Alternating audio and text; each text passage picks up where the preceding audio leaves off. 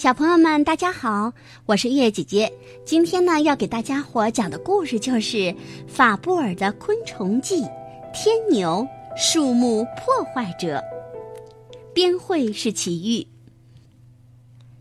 碧绿的草地上，成片的杨树高大挺拔，杨树林里万籁俱寂，仿佛能听见树叶飘落的声音。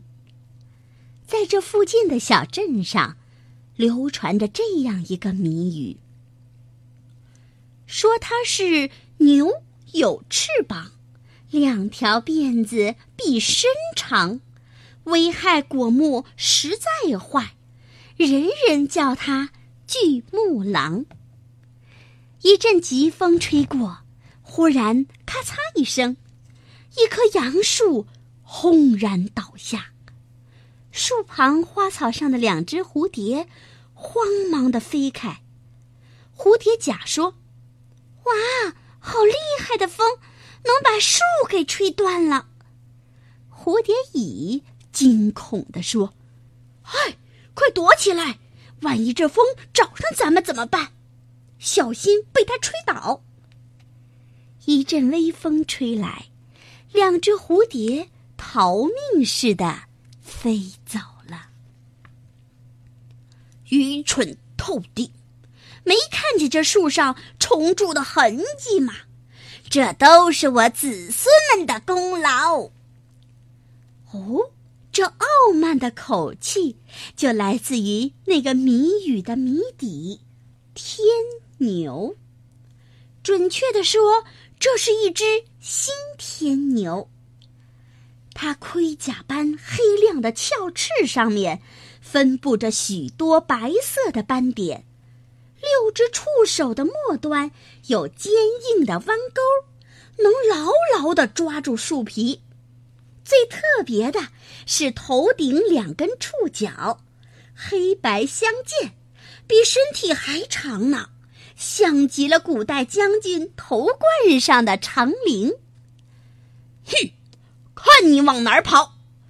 树叶间响起了一阵扇动翅膀的声音，一只目露凶光的啄木鸟出现在新天牛的身后。嗯，红毛，咱俩无冤无仇的，你怎么老是跟我过不去呢？哼，黑星，废话少说，你到底要毁掉多少棵树才肯罢休？森林刑警红毛正在和天牛黑心对峙。冤冤枉啊！黑心故意装起傻来。你是说那棵断掉的杨树吧？那真不是我弄的。红毛愤怒的向黑心面前的树干啄去，砰砰砰！一眨眼的功夫，树干上就出现了一个深深的洞。黑星立马被吓傻了。只听红毛一字一顿地说：“哼，别骗我！哎，三年啊！”黑星突然莫名其妙的哀叹道：“什么三年？你给我说清楚！”黑心故作镇定，用诚恳的口气说：“我们天牛在见到外面的世界以前，要在树干中生活将近三年。唉，那段日子漫长又孤独，我真不想提了。不，还不止这些。那时候我还是只幼虫。”但为了生存，却要在粗壮的树干里艰难的爬行。怎么爬呢？用牙咬出一条通道呀！黑心接着说：“木头干巴巴、硬邦邦的，要不是我半圆凿形的大颚能咬下木屑，就算头皮磨破。”也爬不动啊！你有各种各样的昆虫吃，而我的食物除了木头还是木头。黑心一边说着，一边悄悄地把脚往身后移。那时我只能靠咬下的木屑来补充少许营养。哦，原来是这么回事儿。红毛张开利爪抓起了黑心，他把黑心丢在了断裂开的杨树前，指着树干说：“哼，这就是你们小天牛的杰作吧？”杨树的表面蛀痕累累，几十只天牛幼虫正贪婪地啃食着树干。黑心一阵窘迫，赶紧解释道。嗯，你看，这些小家伙连脚都没有，你知道这有多痛苦吗？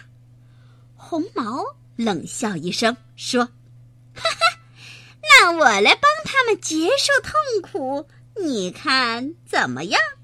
啊，别别别！黑心慌忙劝说：“嗯，有件事情你绝对不知道。”这些小家伙没有视觉、听觉、嗅觉，只有一点点的味觉和触觉。这多可怜呀！啊，还有，黑心郑重其事地说：“他们可以清楚的预知未来。”嗯，这么神奇？红毛被勾起了兴致，仔细观察这些小天牛。嗯，一年多的岁月里，这些幼虫就在树干里流浪生活。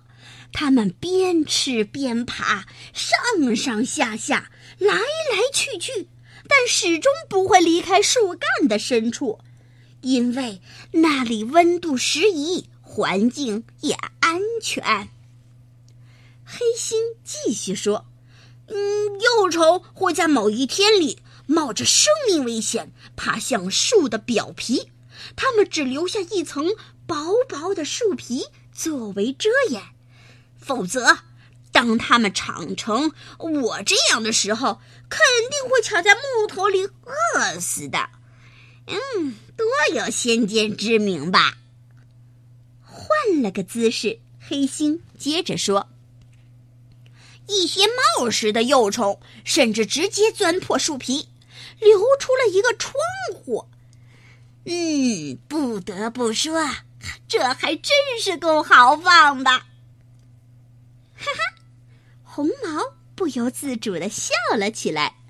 黑心接着说：“然后我们会在出口旁边凿出一间勇室，进入勇气以后啊。”我们的头会朝着出口，不然我们还是会因为房间狭窄而无法转身，一动也不能动，直到饿死。嗯，你们天牛也挺不容易的嘛。红毛见天牛幼虫如此聪慧，心里生出了一丝怜悯。是啊。所以咱们也别这么斗下去了吧？红毛突然紧盯着黑星说：“哼，你知道一棵杨树长成这样需要多久吗？你知道你们会对它造成多大的破坏吗？”黑星不等红毛说完，就迅速转身飞了起来。红毛注视着黑星，坚定地说：“哼。”我绝对不会再放过你了！说罢，就像箭一般冲了过去。好了，小朋友们，我们今天的故事就说到这儿了，明天再见吧。天牛常常对树木造成巨大的伤害，尤其是天牛幼虫。幼虫时期的天牛喜欢躲在树干的深处。利用半圆凿形的大颚，贪婪地啃食着木头，在树干里四处挖掘通道，因此也阻碍了树木的生长，缩短了树木的寿命。受害严重时，树木会迅速的枯萎、死亡，甚至被大风吹断。好了，小朋友们，我们今天的故事就说到这儿了。相信你们已经对天牛有了更深刻的认识了。以后到了公园里头，就可以仔细的观察树上有没有天牛这个大害虫了。好了，小朋友们，再见吧。